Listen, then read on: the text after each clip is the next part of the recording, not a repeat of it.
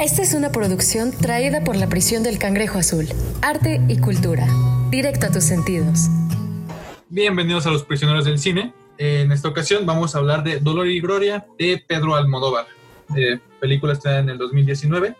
Y para platicar sobre esta película tengo de nueva cuenta y por primera vez en YouTube, porque en otros solo se quedó en Spotify, a Arturo. Hola, ¿cómo están? Bienvenidos a esto, que es Prisionero del Cine. Ya, ya dimos una segunda vuelta por aquí para, como dijo, hablar de, de esta película maravillosa de Almodóvar. Dolor y Gloria. Pero como siempre, Dolor y pero Gloria. cuéntanos primero qué haces, de dónde te traje y qué A haces ver. en los internets. Am, aquí el Javi me encontró ya tirado como unas dos calles de su casa. No, no es cierto. Este, nada, pues yo soy, este, ahorita estoy estudiante de mercadotecnia, el cual pues tiene grandes aspiraciones a ser director de cine. Y, y bueno, actualmente cómo suplo esa necesidad de creer.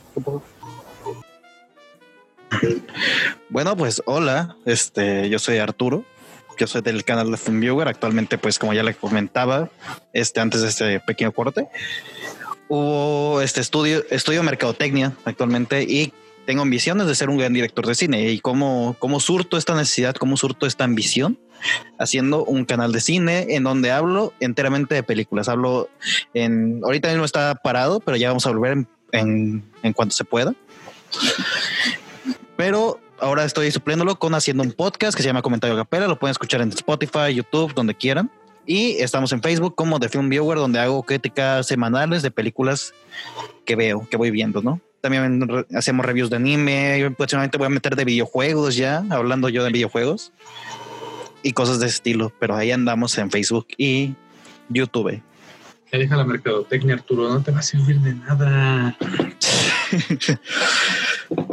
me, me sirve, me sirve. El cáncer del siglo XX, la mercadotecnia y lo Arturo. Cuánto mal nos No, pero no. Voy a romper al enemigo desde dentro, ¿no? Ese es mi plan. Ay, ese es mi plan. Por eso estoy aquí. A ver, Arturo, Dolor y Gloria. Dolor y gloria. ¿qué te, qué te pareció? Primero, ¿Qué me pareció? dame A ver. tu sinopsis de Dolor y Gloria. Mi sinopsis de Dolor y Gloria. Cierto. Bueno, Dolor y Gloria para mí es una historia introspectiva. Es una historia de, un- de yo lo trataría más como la depresión del artista. Vemos a este figura del, de Salvador, que es un director de cine, este ya no que está dando las últimas, sino que en, un momento de su carrera que está devastado, está de- deprimido, tiene muchísimos problemas. Y nosotros lo conocemos en el punto de que se reconcilia con su primera película, que es Sabor. Sabor, que es la película con la que se había peleado con un actor muy popular de la época que le fue bien a él. Y bueno, pues de ahí agarramos la historia y vemos eh, la historia alrededor de, de Salvador, el por qué llegó a ser cineasta, el, el por qué, dónde está el arte. Vemos un poco de su historia de manera no tan directa, no tan explícita, pero conocemos toda su vida de repente. Y pues más que nada, si, si, si tuviera que decir una sinopsis tal cual, sería como que es la vida de Salvador en, en un momento de su vida que es crucial para su carrera y para su arte. Exactamente, Arturo. ¿Qué te pareció? ¿A ti te gustó Dolor y Gloria? Me encantó. Me encantó.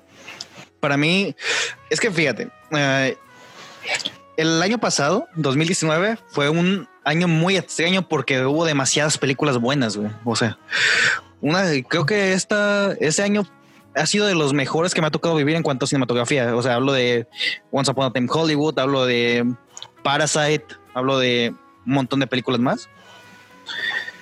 Y Dolor y Gloria como que se quedó rezagada. Pero todo esto a causa de todo, todo lo que había puesto. Dolor y Gloria para mí, la vi en este punto de mi vida, me encantó. Este, todo lo que ronda alrededor de ella, su interpretación del amor, el cómo, el cómo tu infancia puede ser eh, inspiración para algo más grande, el cómo salir de esta depresión del artista, ¿no? De que ya no puedo escribir, ya, y si escribo ya no quiero que salga, ya no quiero que nadie lo vea, quiero que sea para mí. Esta ambigüedad, ¿no? Del artista querer hacer arte, pero para él, ¿sabes? Introspectivo. Me encantó todo eso, todos esos aspectos y Almodóvar realmente se, se debió ganar este, muchos premios más. pero lamentablemente no le tocó el año, o sea, no fue el año que pusiera sobresalir Dolor y Gloria. Sí, estuvo difícil, porque sí, Dolor y Gloria es como una película de que va mucho hacia el ámbito de, de nicho de llamado cine Sí. independiente, en ese sentido que es como un cine medio onda, Ajá. Diferente, ¿no? no tan comercial y tal. Pero el problema es que también hubo grandes películas en ese rubro, entonces sí, Sí, eh, hubo demasiadas. fue demasiado sobresalir. Aparte, Y es que, por ejemplo-. Ajá, yo cuando, yo siempre lo he dicho, si Roma hubiera salido el año pasado, 2019, tampoco hubiese ganado nada, o sea, No. porque iba a competir con muchísimas más grandes que ella y es como que... Para Sí. que no empiecen de que no, malinchistas, no, no, español. Y hablando de Roma, eh, pues en en general la película de Almodóvar también, o sea, sigue esa misma temática de que no Sí. pasa nada tan extraordinario, no hay como diferentes arcos eh, sucesivos o un gran clímax, es una historia eh, bastante, eh, no, no, no diría plana, pero sí estable, No, donde no tiene tiene, sus matices. no tiene picos, no tiene así grandes Ajá. es como muy estable, muy uniforme la película. Muy, en unas partes sí muy, muy dramática, pero ni siquiera es un drama así fuerte. Entonces es un drama Ajá. que te llega, lo sientes, eh, pero sigue avanzando la película. De hecho, Sí, yo- por ejemplo, lo que me pasó es que- comparándola... ah, ajá. ¿Qué pasa, cosa? No, iba a decir que comparándola con otras películas que igual son introspectivas como Once Upon a Time Hollywood de Tarantino, Tarantino tiene su ritmo, tiene este sus picos más altos, tiene momentos de clímax, tiene momentos que dices wow, tiene momentos, pero Dolor y Gloria no, es una película como que más sobria, o sea, más más con los pies en la en la tierra, vaya. Sí, y a mí no me aburrió. O sea, de hecho, No. tampoco me avisó el final. O sea, como que de repente se acabó. Y yo así, ah, cabrón. Sí. Es algo que te va llevando así bien tranquilo. Es una, una película bien tranquila que te avientas y, y disfrutas. Es una película que si te sientas y disfrutas, termina y no sabes cómo ya pasaron dos horas. Pero, pero es muy buena en general. Yo no yo no esperaba el final. Igual tal cual, como dices. Este pasa esta escena, este donde lo meten a la a la máquina de rayos X, creo que es. Ajá.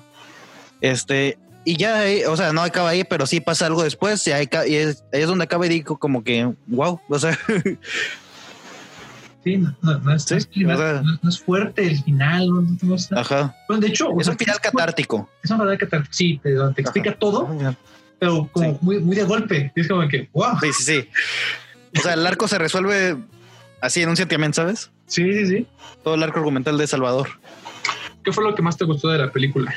Lo que más me gustó es que, fíjate que va a ser muy- va a sonar muy cliché, pero me gustó mucho el, te lo digo, repito, el personaje Salvador, así en su totalidad, que lo conocemos de, esta manera tan, ¿cómo se llama? ¿Cómo se diría? Tan íntima. O sea, conocemos a toda la historia de Salvador, conocemos su infancia, conocemos este partes de su adolescencia, conocemos cómo empezó en el cine, pero no nos lo muestran de manera directa, o sea, nos lo van contando. No es exposición, sino este, nos lo muestran mediante la narrativa. De hecho, me gustó mucho esta escena en la que le da el libreto para, para interpretar la vida de Salvador al actor este y el actor lo empieza a interpretar, ¿no? Lo empieza a interpretar y es algo muy emotivo de ver porque ahí se encuentra con el, ay, se me olvidó el nombre, pero era el, pues el novio, ¿no? El exnovio de Salvador en, su, en esa época. Y todo eso, y realmente no lo sentí muy apretado todo. De hecho, este, hay, leí muchos comentarios. Antes de esto sí me puse a investigar un poco de la crítica que decía y así. Este, y hay- había uno que otro comentario que decía que no, que muy forzado lo LGBT y, Ah, sí, y realmente no. También me molestó muchísimo de que cuando buscas un poquito de la película te dice Ajá. temática LGBTIQ.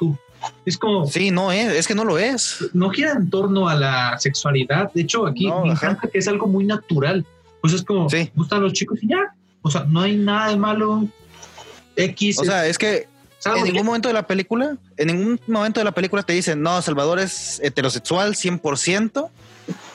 O- Siempre te... De hecho, antes de encontrarnos con su exnovio, este, y, y antes de, de ese beso, se besa con el actor. O sea, el actor llega y le da un beso y el otro vato no se molesta, nomás... como No, que- le digo así como que, Sí, ok. nomás se queda como que "Uh, va, ¿sabes?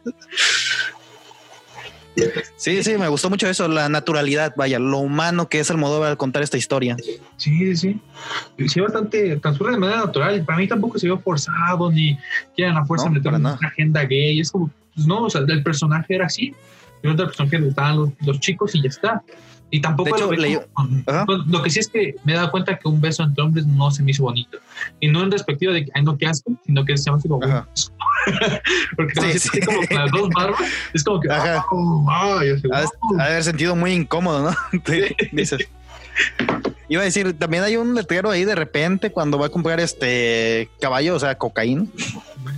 Este, cuando va a comprar esto, hay un letrero de que hace alusión al, al feminismo y también y encontré Ah, una sí. nota referente a eso, o sea, debatiendo que eso es muy innecesario y la chingada, y es como que, dude, o sea, esta es la realidad, está viviendo en un plano existencial. En esa realidad hay un letrero en esa calle del feminismo, o sea, hay un grafite ahí, o sea, te vale madres si lo puso Almodóvar porque quiso o si no, o si ya estaba ahí, ¿sabes?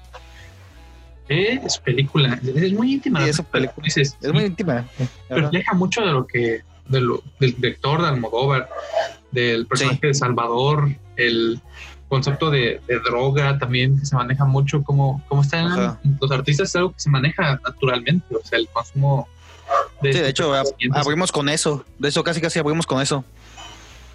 O sea, se abre con una con estas mujeres, ¿no? Cantando en el río de manera. Se me hizo muy de. Ay, ¿cómo se llama este. Este. Ese escritor. No sé si lo recuerdas, Luna de Sangre. Hizo. Digo, Bodas de Sangre, perdón. Hizo esa. Y yo que la llevé al río, creyendo que era Mozuel. No me acuerdo bien el nombre. Ah, No me acuerdo bien, pero me, me recordó mucho estas historias de, de español, de España, de muchos libros de que he leído españoles de esa época de, don- de donde reinaba el, el mandato, ¿no? O sea, que todo era rural, que vivían en, cabe- en especies de cuevas y todo eso. Vemos con esa escena y después eh, nos encontramos con Salvador yendo a, yendo con este tipo, ¿no? O sea, encontrándose con una señora y, y yendo con este tipo de actor, donde le dice que si quiere, creo que era heroína, lo que le ofrece Sí, soy de heroína, ¿verdad? Y ahí es donde empezamos a, a conocer a Salvador y su ingreso a las drogas, ¿no? Sí, de hecho ahí noté mi poca eh, información acerca de las drogas, porque yo pensé que la, hero- la heroína solo era inyectada por Transpori, o sea, yo Ajá, yo también. ahorita, y de repente veo que saca la, está como Ajá. el polvito, y así de wow, la heroína no es líquida, y ya como que la inhala, Ajá. como que, ah, qué curioso, yo no sé, ahí sentí mi Sí, no. ignorancia en el mundo de las de acerca de ese mundo, sí. Y me gustó mucho esa parte, o sea, la parte en la que van el taxi, ¿no? Eh, y rumbo a la casa, que vemos una animación sobre todo lo que siente Salvador, ¿no? De que lo sumergieron en un mundo de ignorancia, que él por cantar y todo eso. Me encantó, me encantó esa parte, o sea, fue como que muy reveladora también. De que te quedas pensando, vergas, es que él sí la tuvo no difícil, pero por ejemplo, le prohibieron este, el estar en una escuela católica que a la que él fue a estudiar, o sea, fue obligado a estudiar. No estudió nada por hacer otras cosas, porque lo obligaron a hacer otras cosas, no fuera. Pues, Y ahí, menciona que conoce de, de geografía conforme su arte va aumentando, conforme lo invitan a más lugares de, a presentar sus películas, a presentar sus obras. Y fue algo que yo no sabía de España, o sea, que una forma de ascender Ajá. socialmente en tu educación es la religión. Sí, O sea, metiéndote a, a conventos, este tipo, que es la única manera para un pobre de poder acceder a la educación. pues, la más o religión, la menos. educación, ajá. Otra cosa que se me hizo bien cool, bueno, no cool, pero distinta a mi realidad mexicana, nuestra realidad mexicana, es su sentido Sí, de pobreza. O sea, que Ujú. vivían como en, en cuevas, que a mí me pareció bien chido. O sea, dije, no mames, yo quiero vivir en una Sí, me gustó mucho, güey. Dije, no mames, eso aquí sería lo más in, así, no, yo vivo en una cueva, tengo mi casita en la cueva. Pero aquí la pobreza está muy relacionada con el cartón, con la lámina, con la madera de sobra. O sea, ese es nuestro sentido de pobreza. Pero allá el de Con las paredes verde, con las paredes verde menta. con las paredes- el color verde menta. Pero ahí no, es como su- sus cuevas y está co- bien Sí, cool. sí. Dije, "Mm". Sí, está muy cool, de hecho, me, me gustó mucho. Me gustó mucho también el diseño de producción, este, las actuaciones, o sea, las actuaciones me encantaron, son súper naturales. O sea, no son como las actuaciones, por ejemplo, por poner algo, este, de Lighthouse.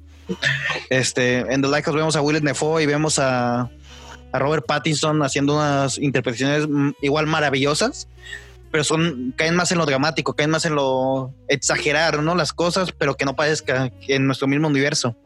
Pero acá no, acá es natural, es actuemos como personas, ¿sabes? Actuemos como humanos que puedan existir. Sí. Ajá. Yo al principio la, la que limpia la casa de, de Salvador, dije, Ajá. ¿qué actúa? Y después me puse como a pensar que es que no es que actúa, es que, bueno, no sé, que sí está actuando así porque así Ajá. retratan a la gente que, que limpia y tal. dije, mmm, qué curioso. Pero con mucha risa que siempre como, ¿qué fue actuar esa señora lavando la casa? Pero no, es que así era su, su, su actuación, pues, o sea, de una manera como muy real, todo muy, muy natural, muy estable. Este Antonio Banderas, a mí me encantó su actuación, o sea, cómo, Sí. cómo se desenvuelve. La, la- el otro actor, el, supone que, que- lo- al que le da el papel después de Adicción, Ajá. es como, me encanta esa parte, o sea, lo que más me gusta creo que de la película son sus diálogos, más que todo el aspecto visual, está muy bonito, todo es muy bonito, muy uniforme, los diálogos son lo que me gustaron mucho, o sea, te plantean muchas cosas, están como muy, muy bonitos, o sea, que a mí me encantaría leer, o sea, yo sí era fan de leer el, el, el guion, por ejemplo. Ujú. Aquí, aquí, aquí busqué de una vez para no confundirnos con los nombres. Se llama Alberto Crespo, el Mm. actor, o sea, no el actor, sino el, el personaje del actor se llama Alberto. Sí, sí. Sí, el novio se llama, bueno, el tipo que me refería hace, hace rato es Federico. Federico. Para tener el, el dato ahí, ¿no? Para que no carguen el aire, nomás decir este tipo, ¿no? Y ya.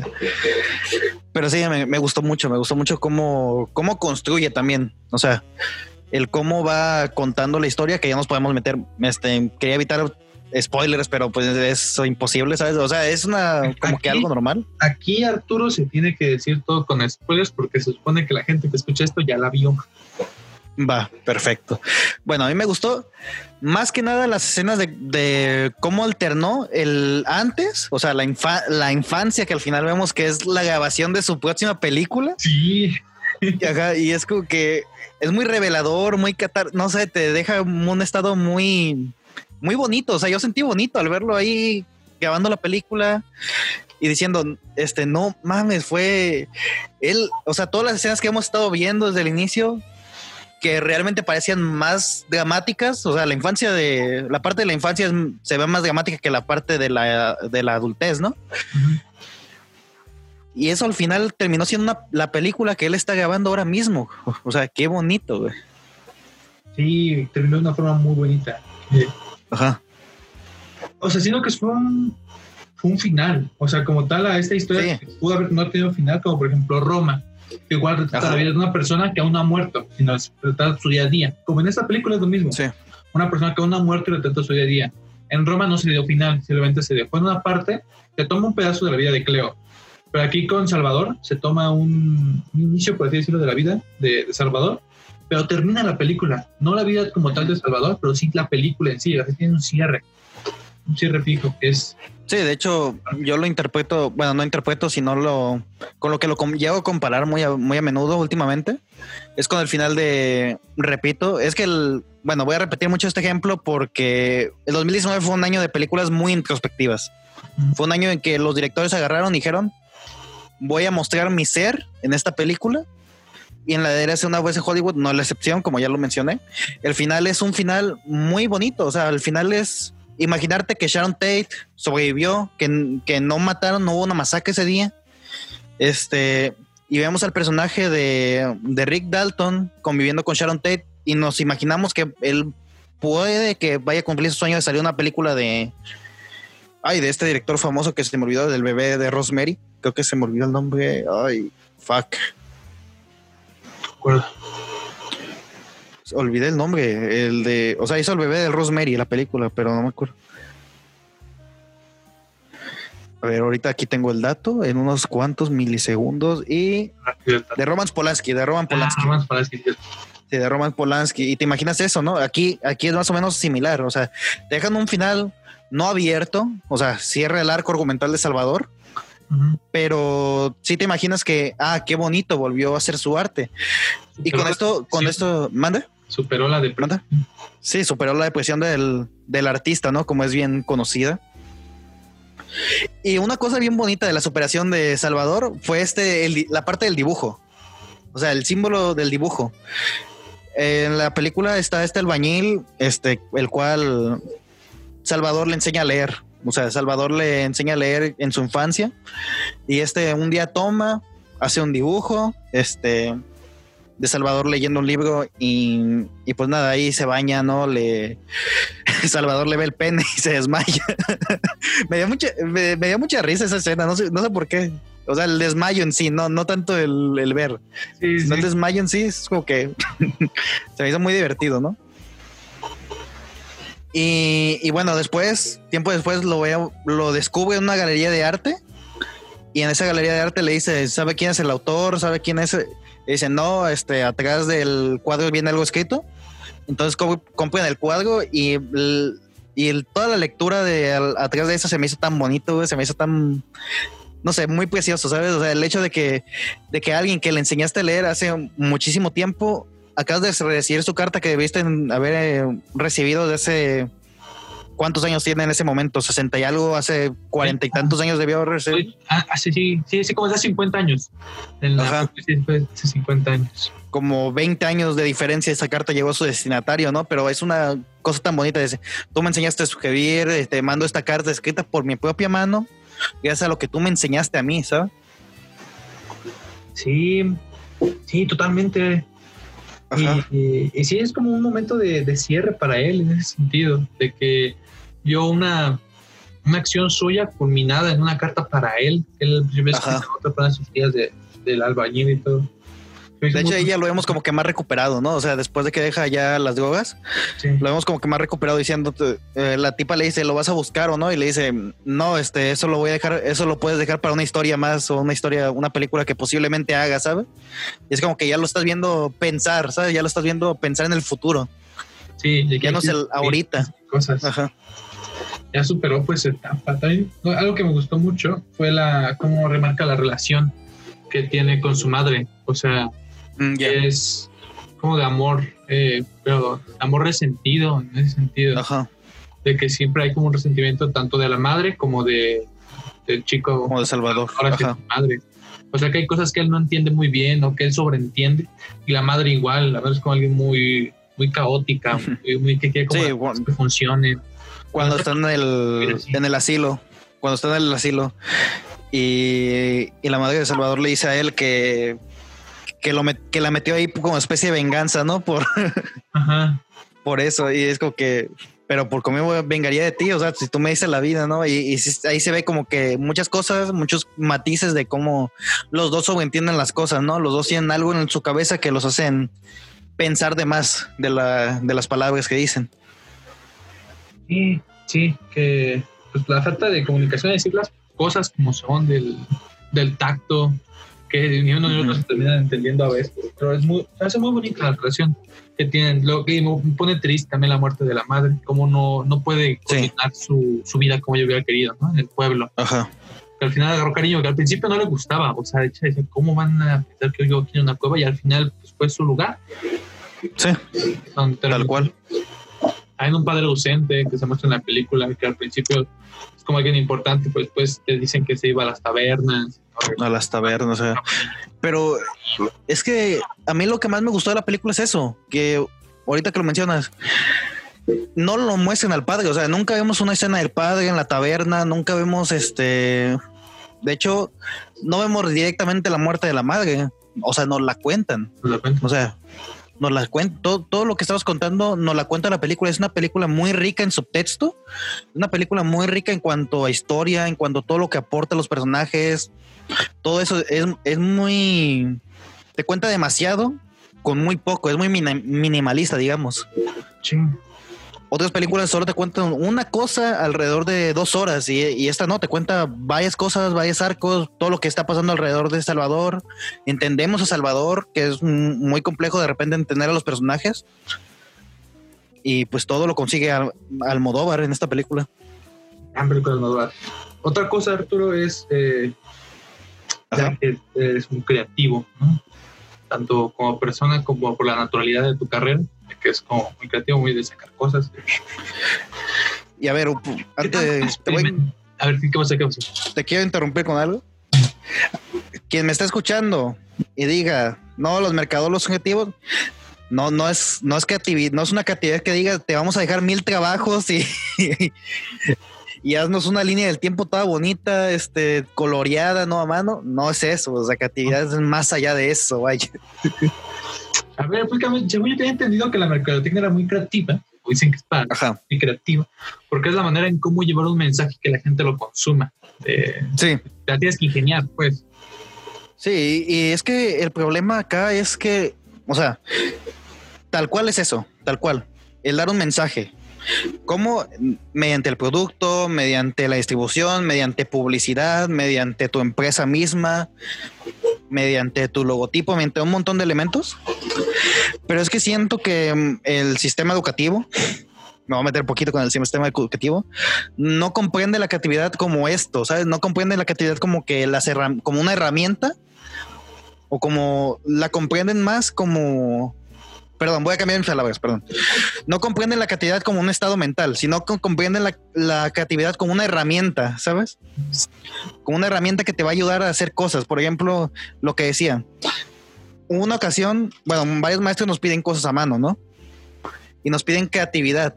Pero vemos personas como yo que no somos capaces de hacer algo, o sea, que somos capaces de pensar muchísimas cosas, podemos, ser- somos capaces de, de crear, vaya, o sea, de hacer algo creativo con nuestros elementos. Pero si me pones a hacer algo a mano, güey, no soy incapaz, güey. O sea, soy incapaz de plasmar mis ideas con, con estas manos de aquí, güey. soy, soy incapaz de realizar un dibujo que se vea bonito. Cosas de ese estilo. Ándale, la creatividad está entendida como el hacer cosas bonitas, el que las cosas se vean este, estéticas. Ajá. Estética. se mete mucho con la estética. No, y o sea, si a eso definimos creatividad del cine mexicano, este, todas las comedias románticas están muy bonitas este, en cuanto a fotografía, pero no aportan nada. O sea, directamente hay que hablarlo así. Puede ser que la creatividad te hace, bueno, en varios lugares se fijan más por el Ajá. como por la forma que el fondo. Que les importa más Sí. la forma que el fondo. Este, yo estoy igual que tú, Arturo. Tampoco soy muy hábil eh, con las cosas a mano. Pero me sorprende que te sigan pidiendo cosas a mano, Arturo. ¿Por qué te Sí, siguen me sorprende, pidiendo cosas a mano? ¿Para qué algo a mano si no es como que allá afuera te van a pedir, a ver, dibújame aquí algo, así, en corto. Yo lo sé, güey. Yo lo sé, o sea, mm, ni ya se lo hemos dicho mucho. Bueno, yo se lo he dicho a muchos maestros, a veces en privado, y me dicen, no, pues es que así es la escuela y así cosas de ese estilo, ¿no?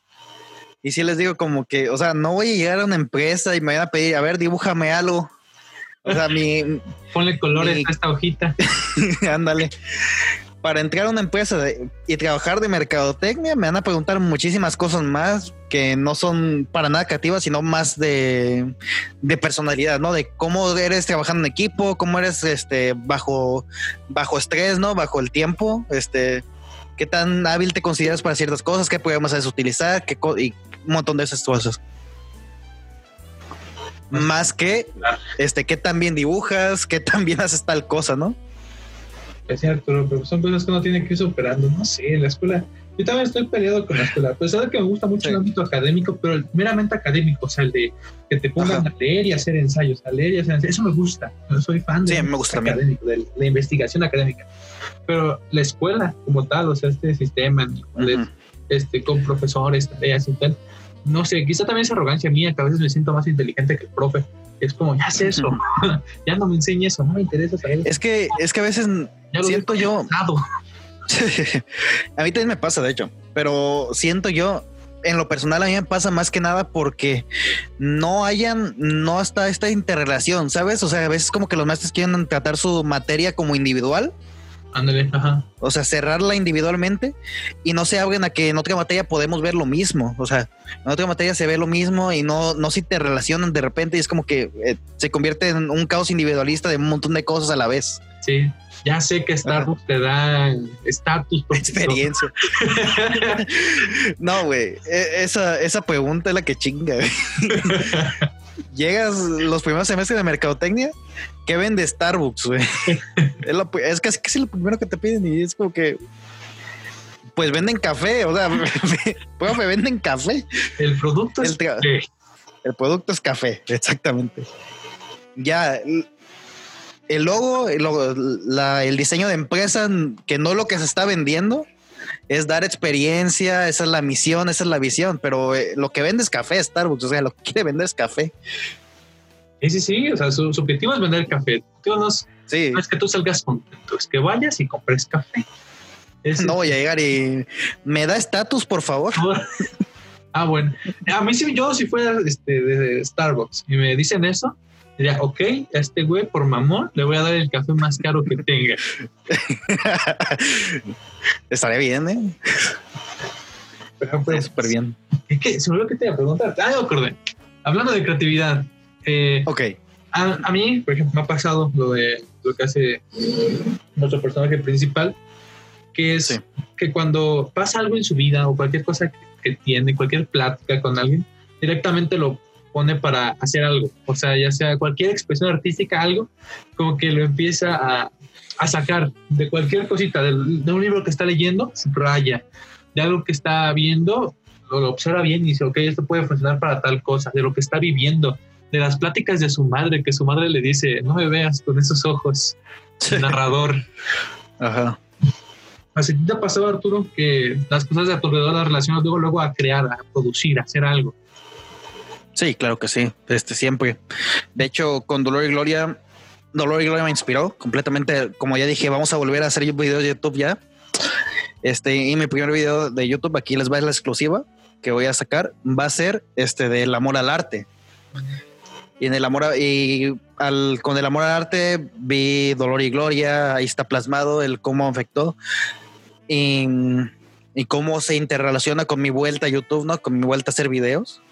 Igual, al otro lado, mis cortos, o sea, mis cortos. El, el primero, que es la de el de el día N más, e, perdón, día N de N más uno. Este, en eso me inspiré en este cambio tan abrupto, ¿no? En este cambio tan abrupto a la cuarentena. Pero eso como, como anécdota, nada más. O sea, eso como anécdota. En realidad, ahí quiero plasmar el cómo a veces me siento demasiado monótono, cómo de repente hago siempre lo mismo, siempre lo mismo, siempre lo mismo, sin, sin haber un, ni un cambio. Pero al fin de cuentas, todo el mundo se está moviendo. O sea, todo el mundo se sigue moviendo y yo sigo no estancado, pero me muevo tal cual, pero no hago nada eso es lo que quise plasmar en ese cortometraje. Y en el segundo cortometraje, que es frustración, es el hecho de todo mi esfuerzo para nada. O sea, todo, a veces hago muchas cosas, hago, me esfuerzo demasiado, termino hasta desvelándome para que alguien diga y llegue y me diga que no, que no es lo que que no es lo mejor que puedo hacer, vaya, que pero en el mal sentido, vaya, ajá, que no está tan chido. Esta persona lo hace mejor y es como que, pero yo estoy acá, ¿sabes? es una frustración muy grande. Y esto lo plasmé con un examen, ¿no? Con, o sea, como un estudiante que reprobó un examen, que pues estuvo estudiando, estudié todos los días. Esa es la anécdota. De hecho, cuando tuve una plática una vez con un director, Nayarita, que no tenía tantas películas, pero él ya tiene su carrera, ¿no? Establecida documentales, ha hecho televisión, ha hecho muchas cosas, estudiado. Y él me comentaba que en el mundo de la escritura de cine, en la escritura creativa, siempre hay dos cosas a tomar en cuenta. Una que es la anécdota, así la llama él, lo que vas a presentar en tu película, ¿no? Que Juanito va a la tienda, compra tres huevos, se le caen, este raspa y ya a su casa llorando, ¿no? Esa es la anécdota. Y está el, está lo que quieres contar, el subtexto. O sea, ¿por qué, ¿por qué Juanito va a la tienda? ¿Cuál es el punto de que Juanito vaya a la tienda? Hay algo en juego de que, de que si Juanito no va a la tienda, este, los huevos son importantes para algo. O sea, todo esto, todo eso es lo, más importante. Y es lo que busco más. El relacionar sentimientos, cosas abstractas, ideas abstractas, ideas en el subtexto, más que en la anécdota. Vaya. Sí, sí, sí. Eh, totalmente, Arturo. Y eh, hablando un poquito de lo que dijiste, del, esfuerzo, de sí. esto, esto, quiero sacar quiero presumir que estoy aprendiendo a tocar guitarra. Me están enseñando a tocar guitarra. Y estoy platicando con, con, Christopher y, y él me platicaba de que porque hay lugares ¿no? donde la gente o varias bandas van a tocar y con el único argumento de no, pues aquí puedes venir a tocar. ¿no? Y como hay este, varios músicos, pues aceptan ir a tocar a un, a un lugar sin que les paguen nada, o sea, nada por el, simple hecho de, tener una... Por la exposición. Ajá. en donde mostrarse y tal. Eh, y yo que estaba aprendiendo a tocar guitarra, digo, eso es un, es un, todo un problema. O sea, no, no es cosa sencilla eso. O sea, quizá la técnica no es tan compleja, pero tiene un montón de cosas teóricas y aprenderte un montón de, de, acordes y de notas y saber qué acordes sí queda, que no. Y cómo hacer tú una canción, o sea, nada, hacer un cover es complejo, saber hacerla tú. Eh, eh, me puse a pensar como de que no, o sea, esto, esto, es esfuerzo, o sea, hacer música no es tan fácil, como que la gente, es que la gente lo hace tan bien, toca la guitarra la gente también, que pareciera fácil, que ah, nada, es picarle y hacerle por acá y cantar algo, pero, no, no es tan fácil. No, para nada. No, de hecho yo aprendí a tocar guitarra desde los 12 años. Mm. Y aún no la toco, o sea, no la toco al 100%. La, mm, si me preguntas, yo te diría que toco un 40%, ya que nomás lo que hago siempre es agarrar y tocar acompañamiento de canciones que me sé. O sea, yo no soy una persona que tenga oído musical, yo no soy una persona que haya estudiado música. Soy, soy una persona que sabe mm, tocar acordes en una guitarra y ya. Y también, de hecho, esto relacionándolo a la película de Almodóvar, es la parte que todos dicen, pues escribe algo, pues es una película, distráete, es como el, es el tipo así de que es que no es tan fácil hacer una película, es, no es tan fácil, físico tremendo. Tengo mala cadera y por no tener mala cadera no puedo hacer cine. la gente es como, pero puedes estar sentado. Hay una silla que dice director, te sientas y ves cómo transcurre todo. Pues no, es que es un cuerpo físico. no, es que de hecho, de hecho fue cuando conocí Pulp Fiction, la labor de un director, güey. O sea, en las yo antes de, ver Pulp Fiction a los 13 años, yo ya conocía muchas las, las, partes, ¿no? O sea, que hay un productor, están los actores, cámaras, pero yo no sabía que para qué era el director, ¿sabes? Yo, yo pensaba que el director era alguien que se sentaba, o sea, muy caricaturesco también, o sea, de repente salen caricaturas que es el director, se sienta, acción y todo transcurre, ¿no? Sí. Pero no, o sea, el director, el director es el culpable de que las cosas pasen. O sea, el director es el culpable de que si hay un error en la película, si hay algo mal hecho, si el guion no, no llega a ser bien trasladado a la fotografía o, cualquier cosa, ¿sabes? Si hay un avión por ahí arriba pasando, volando, que no está en el guion, esa es culpa del director. Sí, son cosas bien complejas. Lo, lo resume Salvador, o sea, que no es tan fácil, que pasó años sin poder hacer una película sin rodar porque no se sentía bien emocionalmente y físicamente. De hecho, de hecho me gustó esa frase de, de, cuando dice, este, cuando tengo todos los dolores, cuando tengo todo este pesar en mi alma, este, soy católico y cuando, y cuando no siento tanto dolor, que ahí quiero hacer un énfasis cuando dice tanto dolor, o sea que sí siente, pero, pero aguanta. Al menos es, es, ateo, ¿sabes? Y es como que tú, o sea, estás sufriendo 24-7, independientemente. De la cabeza, ¿no? Dice que tiene migraña, un cabrón, y la, espalda. tiene depresión, soledad, güey, ¿sabes? Sí, también eso, no tiene parejas, no tiene hijos, es joto, no puede tener hijos este, biológicos. Ajá, y luego su madre murió hace poco, hace relativamente poco. O sea, si te cuenta que una historia muy triste en general de Salvador. O sea, te das cuenta que una historia muy triste. Ajá. Es que, es que realmente lo conocemos en una parte, en una parte dura de su vida, ¿sabes? O sea, en una, lo conocemos cuando caen las drogas, lo conocemos cuando está en su peor estado físico, en su peor estado mental, para ver cómo evoluciona, ¿sabes? Para ver cómo se convierte en esta persona que vuelve a hacer su arte. De hecho, ya lo hablábamos en el, en el capítulo anterior de mi podcast que, cayó Chris. Mm. Este, platicamos de la inspiración. Y sí, o sea, realmente es eso, de que a veces te encuentres en un hoyo estancado donde no hay inspiración. Y a veces me pasa mucho de que nos dejan de, por ejemplo, en la carrera, vuelvo a la carrera, de que nos dejan, no, pues van a hacer tal cosa, ¿no? O sea, un comercial o algo, ¿no? Y yo a veces no me siento bien como para hacer un, para agarrar un video, editarlo, este, a veces no me siento bien, ¿sabes? Y ya.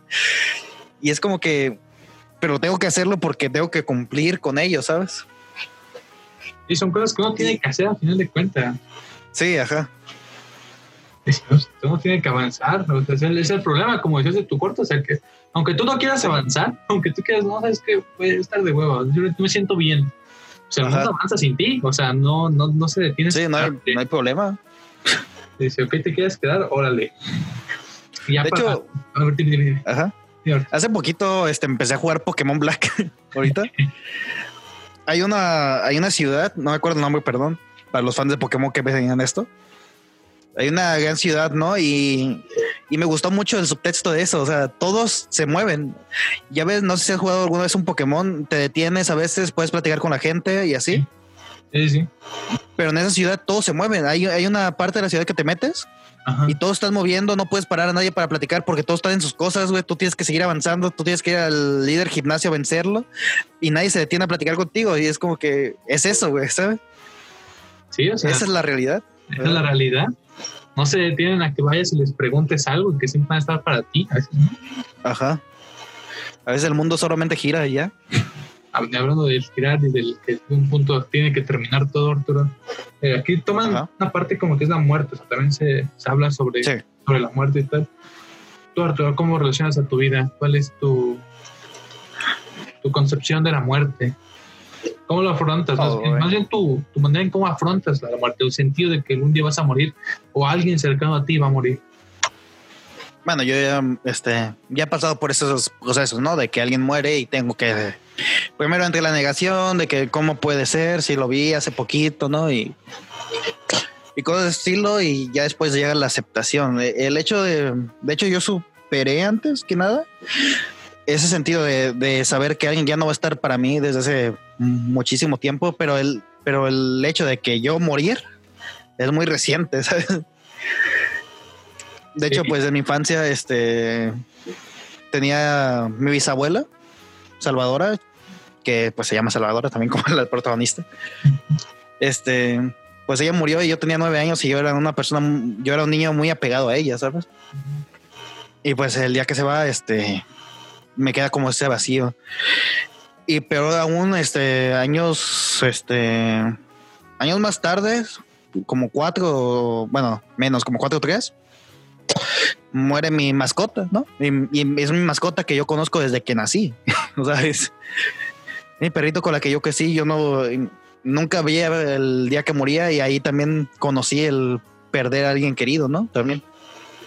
Que mucha gente tampoco lo menciona, lo, me dirán cursi o lo que sea, pero también eh, una mascota es una parte esencial para mí siempre. Las mascotas han sido fundamental para mi vida. Llegó, llegué yo a los 14 años este, llegué a los 14, 13 años diciéndome a mí mismo, este, pero ¿y qué sentirá la muerte, no? ¿Qué, qué, qué será de mí cuando muera? Este, yo ya no voy a sentir nada, este, me da miedo, o sea, ahí empezó mi cabeza como que a tratarlo como un tema malo, como que un tema de que, no, si me muero es lo peor que me puede pasar, ¿no?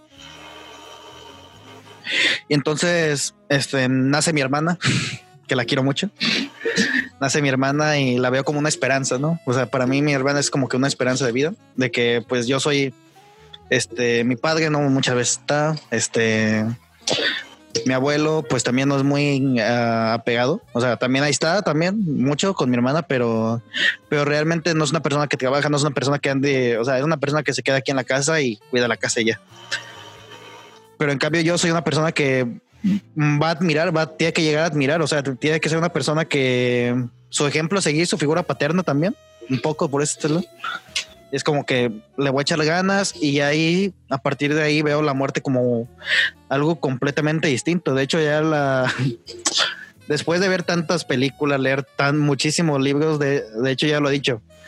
No me importa morir si he hecho lo que debo de hacer, ¿sabes? O sea, Mm, ya lo he dicho bastante de que si muero este, al día siguiente, digamos mañana, este, si yo, si no tengo ningún remordimiento, si no tengo nada que dejé sin completar, sin terminar, yo, yo estaría feliz y contento, ¿no?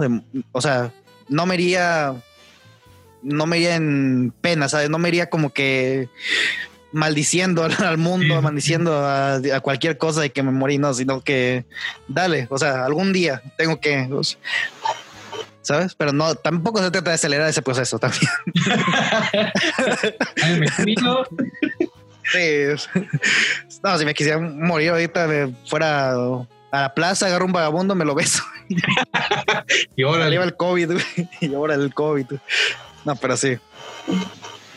Qué bonito no, yo, yo sí tuve esa experiencia con, la muerte, muy, muy joven, o sea, tenía como, antes de que naciera mi hermano, o sea, como los nueve, diez años, quizá antes, eh, que ya dormía solo en mi cuarto, por así decirlo, y se hacían mis padres, ya me, pegaba mucho, o sea, este sentido de, de, la soledad, y siempre tenía algo prendido, o siempre quería estar como escuchando ruido, porque me daba miedo.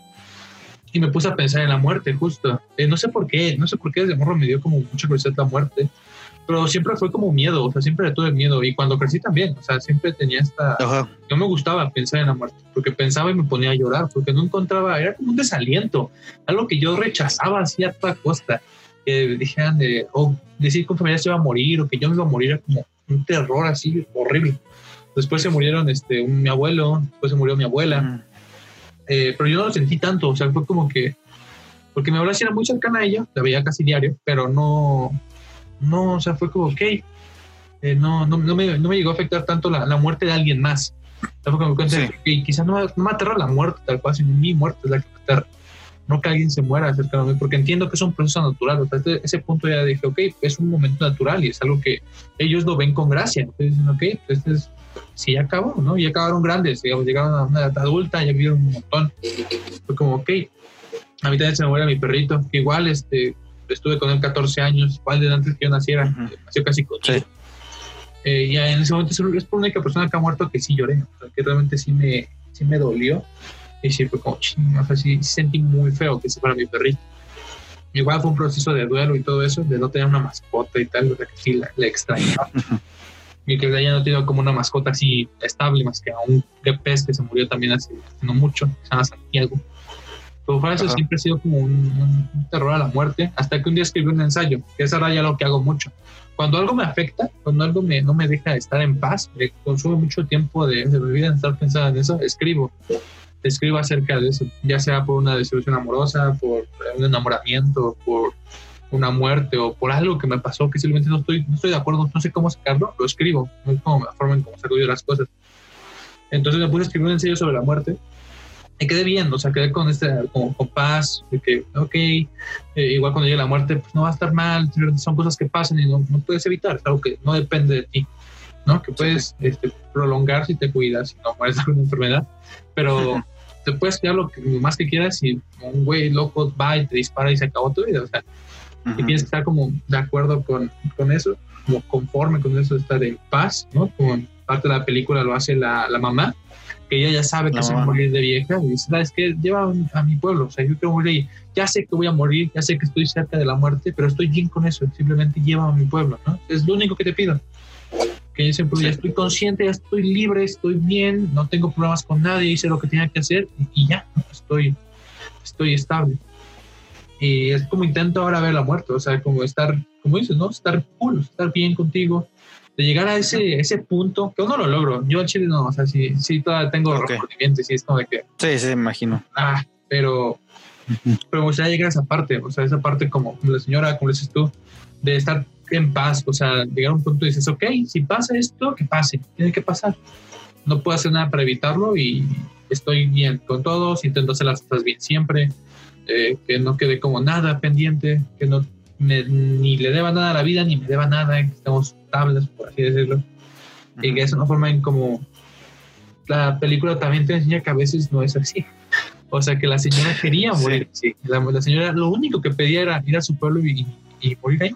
Y morir ahí. al final no lo hace, muere en un hospital sola. En el.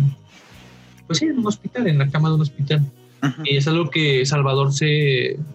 le duele, o sea, cosas que no él no quería eso. Que él no puede, ajá, y él no puede controlar, o sea, él vive su vida también. Sí. Y dijo, no lo cumplí, o sea, yo le había prometido que iba a estar con ella hasta que se muriera y terminó en un hospital muriendo sola. Entonces, sí está. Pues, yo, de hecho, algo, una serie que vi también que fue muy parte de aguas también para mí en ese sentido de, de afrontar la muerte, ¿no? Es este anime, manga anime, que se llama Your Lane April o tu mentira en abril, como le quieren llamar. Este, esta historia nos también, eh, también va a estar en el video, de hecho, de El amor al arte. O sea, va a ser un video muy introspectivo. Ya lo verán también. Este, este, esa historia es la, la de Arima Kosei, ¿no? Se llama así el adolescente este. Es un chico que toca el piano, el cual el cual por razones de la vida, de razones de la vida, su madre lo maltrataba, este, y su madre muere. Y luego un trauma impresionante de que ya no puede escuchar el piano de manera metafórica, vaya, de qué manera que toca el piano y viene a su cabeza muchos traumas, viene a su cabeza muchas cosas Pues y ya no escucha ¿no? el sonido del piano. Sí, en agua ajá, y todo eso.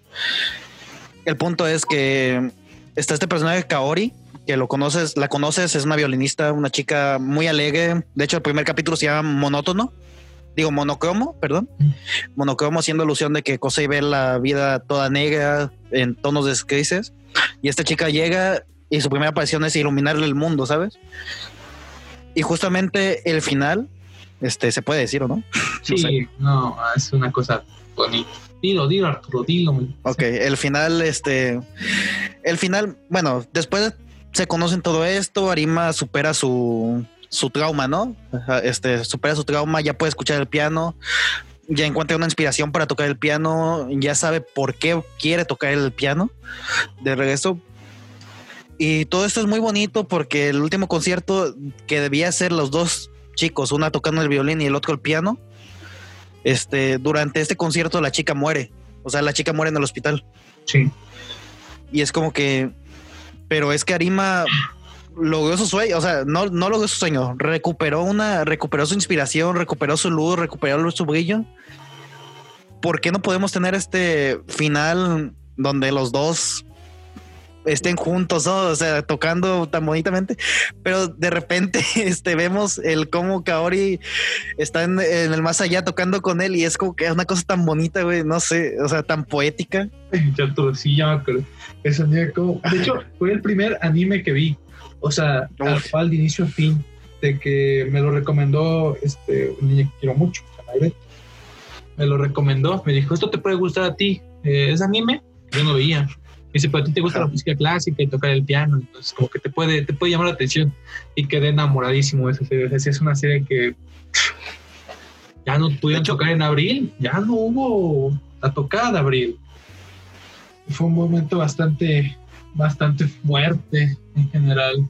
Muy, muy buen anime, muy, muy difícil esa, esa forma de, de entender eh, pues, la muerte y que a veces no hay final feliz, aunque quieras, aunque lo desees, aunque el mundo conspire a tu favor y diga, "Eh, esto te toca, a veces no da. Y morir en un hospital, siento que a medida que pasa el tiempo es de mis peores miedos. Al principio decía, no, sí, morir tranquilo en un hospital, cerrado, cool.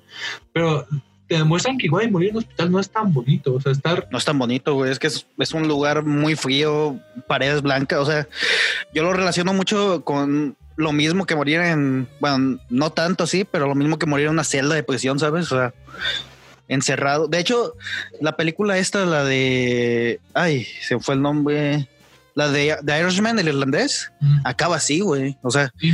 acaba con, con esta figura de este tipo que antes fue un mafioso, o sea, fue alguien excepcional para su rubro. Eh, Ahora está solo, está en una en un asilo de ancianos con su- una puerta entreabierta, este, atado ahí, no puede salir de ahí, no tiene nadie. Es algo súper frío, ¿sabes? Sí. Y de hecho, aquí está. Si lo pueden leer y ver, Dice, chequenlo. sí, Your Life in April. No, está Ajá. anime muy bonito. Aunque no me gusta el anime, o sea, sí es algo que Sí, es que lleva. es que el, el anime de repente se pone muy muy raro. Eh, Entiendo la concepción de anime que tiene la gente, o sea, Ajá. es muy exagerado y que se caen. Digo, sí, Sí. es humor, humor japonés que es, sí es medio, no, no está bonito, a mí no me gusta. Eh, muy exagerado, pero hay unas cosas que, este, que, como esa, por ejemplo, ese ese anime, Sí, de hecho, yo soy, yo soy de la concepción de no, no privarme, ¿sabes? De no privarme a ver lo que, por ejemplo, mi- mis directores favoritos son Tarantino, Scorsese, ¿no?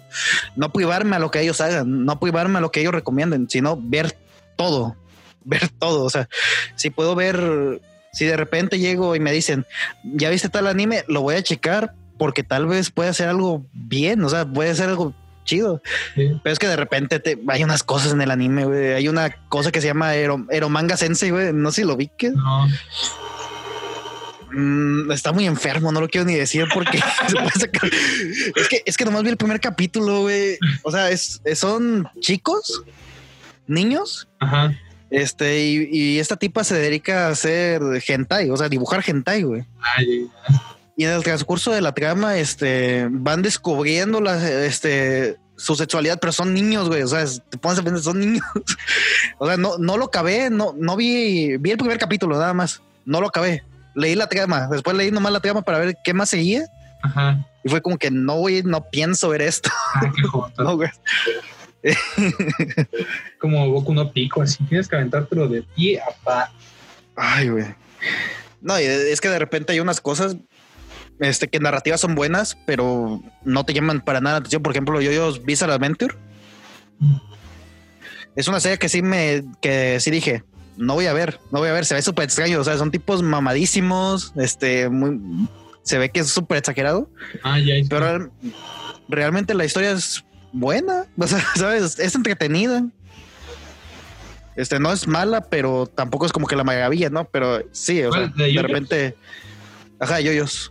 O sea, es todo, todo referencia a yoyos, Arturo. Es el predilecto. Sí, es- sí, por eso, o sea, te digo, a mí me gustó, a mí ya que lo vi, ya que me dije, me quité este, dije, no, me voy a poner a ver un capítulo, y no me vi todo, no, sigo sin verlo todo, pero ya vi la, una buena parte, ¿no? Muy bien, Arturo. Ya para terminar, eh, ¿qué te pareció? Eh, el- Dolor y- Dolor y Gloria, ¿Cómo, cómo cierre- cómo toda esta, toda esta ¿Cómo reflexión. recomendarías Dolor y Gloria? Ay, Dolor y Gloria la recomendaría como una historia muy bonita, muy preciosa sobre la superación de la depresión. Sobre la superación de, de cuestiones psicológicas, de que del hecho de que no tanto de superarte, no, no tanto de tú puedes, ve por ello, no, sino del hecho de que feliz. sé feliz. Este, sino más que nada por el hecho de superar, ¿sabes? Superar cosas, superar cosas que tienes arrastrando atrás de tu espalda, cosas que te pesen, pesares. Dejártelos, o sea, superarlo, ir a lo que sigue, tal cual. Y que no es rápido, ¿no? O sea, la muerte de su madre. Ajá, quedó rápido. De hecho, de hecho, la película no lo trata como que no lo trata así. O sea, no lo trata. Lo trata de una manera muy íntima, muy de. De hecho, de hecho, el personaje de Salvador al inicio lo conocemos también este, meditando abajo del agua. Sí. Sí, A ajá. esta parte me gustó. O sea, sí, Sí. esta parte como muy, muy feminista. Eh, que las chicas dicen, ¿por qué no somos hombres? Me gustaría a mí también bañarme desnuda en el río. Y es como Ajá. que pues, la libertad que tiene un hombre de poder este, bañarse desnudo en un río y que no se morbosee, no es este sentido de que ah, solo querían ver su cuerpo desnudo en el agua. No, o sea, igual las chicas de que también les gustaría hacer eso, o sea, estar como sin tapujos, sin, sin prejuicios, Ajá. de alguien ahí para, para acosarlas, para denigrarlas. Entonces sí, Sí, sí. Y si ya en líneas generales tuviera que decir una frase corta para definirla, para recomendarla, sería una historia, una historia íntima de la vida. Una historia íntima sobre una persona que vive la vida y ya, tal cual. O sea, independientemente que su labor sea de, de escritor, Salvador sea un escritor, es un relato sobre la vida tal cual y ya. totalmente, Arturo. Pero bueno, Arturo, ya para despedirnos, recomiéndame tres películas. Tres películas. Bueno, primeramente ya lo mencioné, no es película, pero lo voy a recomendar igualmente, es Your Lane April. Si pueden verlo, es una joya. Este, no es tanto este anime, ¿sabes? De que de que ah, Onicha, no, de roma- igual no es este romance de que ah, soy muy tímido y soy muy tímida y no nos podemos hablar, no, o sea, es una historia muy humana, es una historia muy bonita, independientemente de que hable muchas cosas tecnicismos de música y todo eso. Este es una historia muy bonita que recomiendo mucho. Segunda película que recomendaría, sin duda alguna, este Once Upon a Time Hollywood. También es, un- es una historia muy introspectiva de Tarantino, que va a sus orígenes, va a las primeras películas que vio, a al Hollywood de antes, una carta de amor. Y para terminar, yo diría que mencionaré este La La Land. Mencionaré La La Land, güey. Sin duda alguna mencionaré La La porque también habla mucho de esto del amor al arte de y el final de La La Land es una gozada, o sea, no termina este no es este final bonito de telenovela de que los dos se quedan, los dos superan sus sueños, sino es un final más real. Eso no de que si Sebastián se queda con Mía, no va a poder tener su bar, no va a ser un, un pianista de jazz famoso, popular. Y si Mía se queda con Sebastián, no va a ser esta actriz tan famosa que lo quiere ser, ¿sabe? Sí. Y está hermoso. Es, es muy hermosa también la película de La La Land. Y bueno, Arturo, vean esas tres películas. Eh, las tres me a mí también mucho. Eh, Dolor y Gloria, gran película de Almodóvar. Y, Sí. y gracias a ti, Arturo, por No, venir muchas una vez más al, al podcast de los prisioneros del cine. Pues ya saben, pues aquí estamos para cuando quieran. Aquí vamos a estar viendo películas. Ya, ¿dónde te seguimos, Arturo? Bueno, pues como siempre, me pueden seguir en eh, Instagram y Twitter como Arturo CJ y en Facebook y en YouTube como The Film Viewer. Y pues nada, muchas gracias por escucharnos. Eh, los quiero mucho. Y Disfruten el cine, amen el cine. Este, un beso, tomen agua. igual yo, bye. Chavos. Unos.